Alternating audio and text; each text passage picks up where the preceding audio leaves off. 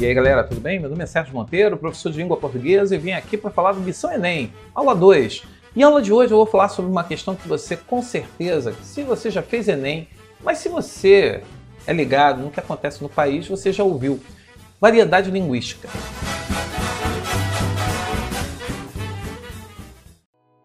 O que é variedade linguística? Veja bem, a gente na aula passada estava falando sobre língua e linguagem. E eu falei que nós falamos a língua portuguesa.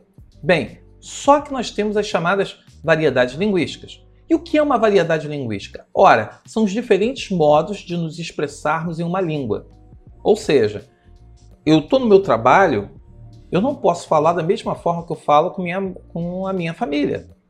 Porque existe uma intimidade no trato familiar que não é o mesmo no ambiente de trabalho, onde se deve uma hierarquia, um respeito então, eu não posso, de repente, soltar palavrões, usar palavras que seriam chulas, algo que seria agressivo, de repente, no ambiente em que deve-se ter um certo respeito, não que não falte isso no ambiente familiar, mas dentro do ambiente familiar você trata as pessoas com apelido, você faz brincadeiras que revelam um certo convívio, coisa que no ambiente profissional normalmente pede-se uma certa moderação. Assim como você vai chegar, você que é do Rio de Janeiro e viaja para o Nordeste, ou o, você que é do Nordeste viaja para o Sul, você percebe que as falas, as expressões, as palavras, o modo até mesmo de falar, o sotaque é diferente. E acaba sendo um elemento que identifica você em relação ao país e em relação ao outro.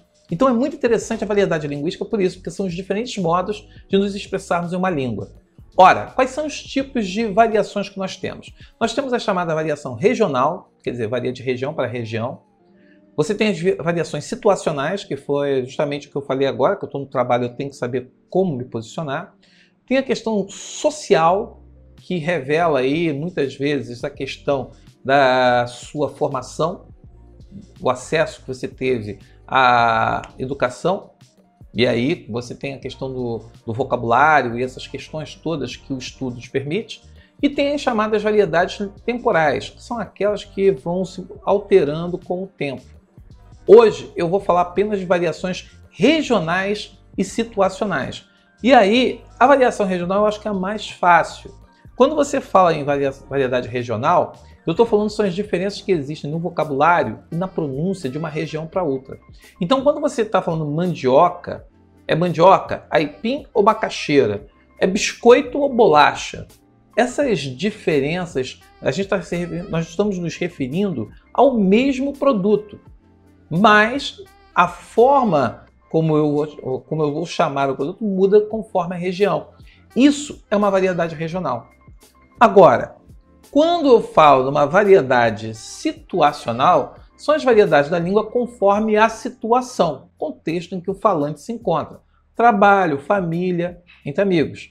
Então, normalmente, numa situação de que você tem um, um certo status social ou que você tem um certo rigor social, até mesmo você vai escrever uma redação para o Enem, você tem que usar a linguagem normativa também chamada de linguagem padrão. Ao fazer uso da linguagem normativa, o que acontece? Você tem que conhecer as normas aí do caso, que são normas da gramática. Então, se você segue a linguagem normativa, você tende a utilizar o português correto, da forma correta, conforme manda a gramática. Agora, a linguagem informal, coloquial, é aquela que se dá no colóquio, no cotidiano, no dia a dia. Aí eu dou até um exemplo, né? Você vai dizer dê-me um cigarro. Quem, você não fala dê-me um cigarro. Pô, no dia a dia, no cotidiano, você não, você não fala. Mas a gramática diz que esse é o correto. Você no cotidiano, no dia a dia, você vai falar o que? Ó, me dá um cigarro aí, me dá uma água, me dá isso aí, me beija, me agarra, me joga. Veja, eu boto esse pronome me no início da frase. Eu posso falar, mas eu não posso escrever. Não posso colocar isso numa redação. Lembrei de você. Você pode falar isso, mas você não vai escrever. Você tem que botar lá, lembrei-me de você. Tem que botar um me aí. Então veja bem, essas variedades são variedades situacionais que quando eu estou no ambiente de trabalho, no ambiente de uma apresentação de um trabalho, é, numa situação que pede um certo, vamos dizer assim, trato da língua, porque muitas vezes a pessoa não te conhece, ela vai te avaliar pela sua postura, pela sua fala, pela sua capacidade de articulação. Já a linguagem formal, ela se dá no cotidiano, no dia a dia. Uma situação para vocês reconhecerem. A pessoa, normalmente eu estou falando com as pessoas e digo assim: cheguei a casa. Aí as pessoas já falam logo: ih, lá vem um professor de português. Por que isso? Porque nós falamos: cheguei em casa, cheguei no cinema, fui no teatro. Você não, você não fala fui ao teatro, cheguei a casa, cheguei ao trabalho. Essas questões, moçada, são questões situacionais.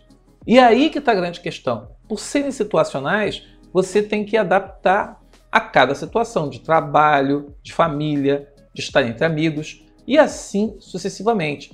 Essa questão de família e amigos é uma coisa interessante porque a sua mãe, quando tem aquela questão do, do amigo que visita, Deixar amigo, namorada conversar com mãe é um perigo, porque a mãe revela o apelido, revela uma expressão que você usava e você não gosta mais.